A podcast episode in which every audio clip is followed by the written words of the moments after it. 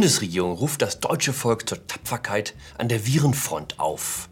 Welche Nazi-Vergleiche gehen und welche nicht? Und große Sorge ums Weihnachtsfest bzw. wie hätte Jesus gefeiert?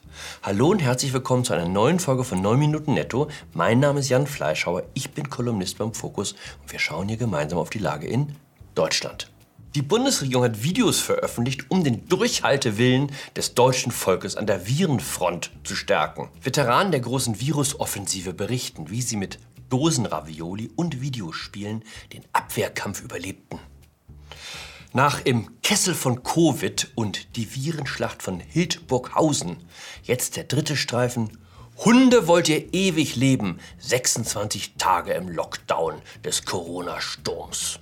Ich will auch ein guter Deutscher sein. Ich habe die Vorräte aufgestockt, um mit der Familie notfalls Wochen ohne Feindkontakt zu überleben. Ich habe mir extra einen Pool in den Garten setzen lassen, damit ich die Isolation auch nicht durchbrechen muss, wenn es wieder wärmer wird. Schauen Sie mal, das ist der Kran, der vergangene Woche das Becken in die Bunkergrube setzte. Ich sende demnächst nur noch aus dem Keller. Eigentlich erwarte ich jetzt stündlich einen Anruf des Bundespräsidialamtes zur Verleihung des Eisernen Kreuzes wegen Tapferkeit im Feindeinsatz. Die harte Linie der Kanzlerin ist nicht ganz unumstritten. Vor zwei Wochen kam es zum Eklat im Kanzleramt. Die Ministerpräsidenten wollten die neuen Offensivpläne, die Angela Merkel vorbereitet hatte, nicht mittragen. Künftig sollten auch Kinder an der Front ihren Beitrag leisten. Nicht mehr als ein Spielkamerad pro Kind. Wir wissen, wie Kinder sind.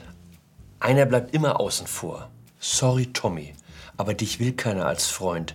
Du musst leider alleine spielen.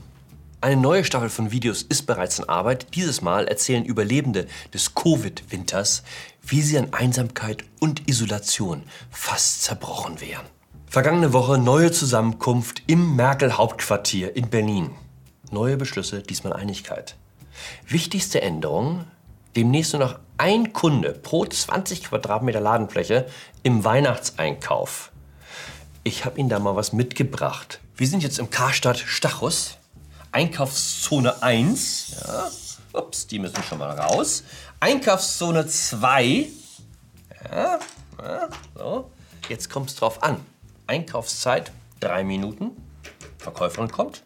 Na, haben Sie sich denn entschieden, soll es denn nun das Plemo Family Fun Bungalow sein oder nicht? Mama, Mama, das Lego ist aber auch sehr schön. Fünf, vier, drei, zwei, eins. Zeit leider abgelaufen. Zurück in die Schlange. Tja, so sieht Weihnachtseinkauf 2020 aus. Haben Sie auch dieses Video gesehen? Aufgenommen auf dem Opernplatz in Hannover. Das ist Jana aus Kassel, die für Liebe und Gerechtigkeit kämpft. Beziehungsweise die Reinkarnation von Sophie Scholl. So hat sie sich vorgestellt. Sie fühle sich wie Sophie Scholl, da sie auch aktiv im Widerstand tätig sei. Ich bin Jana aus Kassel und ich fühle mich wie Sophie Scholl. Kommt dabei heraus, wenn man im Geschichtsunterricht durchgeschlafen hat. Sophie Scholl hat ebenfalls Flugblätter verteilt. Der Teil ist richtig. Anders als Angela Merkel und Markus Söder haben es die Nazis allerdings nicht bei Demoverboten und Maskenpflicht belassen. Der Vorfall erreichte auch das Außenministerium in Berlin. Derzeit einiges los in der Welt. Freiheitskampf in Minsk, Krieg in Bergkarabach. Aber das ist alles nichts im Vergleich zum Auftritt einer 22-Jährigen mit schütteren Geschichtskenntnissen. Nichts verbindet Corona-Proteste mit WiderstandskämpferInnen. Nichts, erklärte Heiko Maas Richtung Kassel bzw. Hannover. Das verharmlost den Holocaust und zeigt eine unerträgliche Geschichtsvergessenheit. Schade, dass sich der Bundesaußenminister in dieser Deutlichkeit nicht auch mal die Chinesen oder die Russen zur Brust nimmt. Man kann nicht alles haben. Dritte Reichvergleiche sind immer eine heikle Sache. Andererseits übt die Nazizeit rhetorisch eine geradezu zwanghafte Verführungskraft aus. Weshalb der Rechtsanwalt Mike Godwin schon vor 30 Jahren eine sozialpsychologische Theorie formulierte, die als Godwins Law Bekanntheit erlangte. Je länger eine Diskussion läuft, desto mehr nähert sich die Wahrscheinlichkeit, dass jemand auf Hitler zu sprechen kommt, 100% an. Da wir uns bei 9 Minuten netto auch als Service-Sendung verstehen, hier ein kleiner Ratgeber, was man sagen darf und was besser nicht. Du Nazi geht immer. Auch du Faschist, du.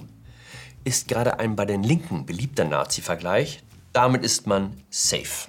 Jemand mit Goebbels zu vergleichen, Schon tricky, aber möglich. Zur Not beruft man sich auf den heiligen Willy Brandt, der Heiner Geißler als den schlimmsten Hetzer seit Goebbels bezeichnete. Brandt geht als Vorbild immer. Göring hat Helmut Kohl mal über Wolfgang Thierse gesagt, der schlimmste Reichstagspräsident seit Göring gab mächtig Ärger, also Vorsicht. Hitler, da würde ich sagen, Hände weg. Die SPD-Justizministerin Hertha Däubler-Gmelin hat vor Jahren George W. Bush als Hitler bezeichnet, musste darauf zurücktreten. Gut, dass sie Trump noch nicht kannte. Das Gegenteil des Nazi-Vergleichs ist der Bannfluch über Begriffe, also der Nazi-Vergleich ex negativo. Wer ein Wort benutzt, das sich bei den Nazis gewisser Beliebtheit erfreute, muss sich den Vorwurf gefallen lassen, er benutze Nazisprache. Auch hier Vorsicht. Kraft durch Freude oder innerer Reichsparteitag sind Begriffe, die man unbedingt vermeiden sollte.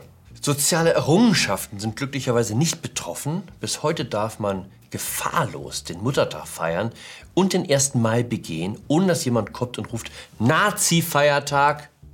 Was sie sind? Große Sorge ums Weihnachtsfest.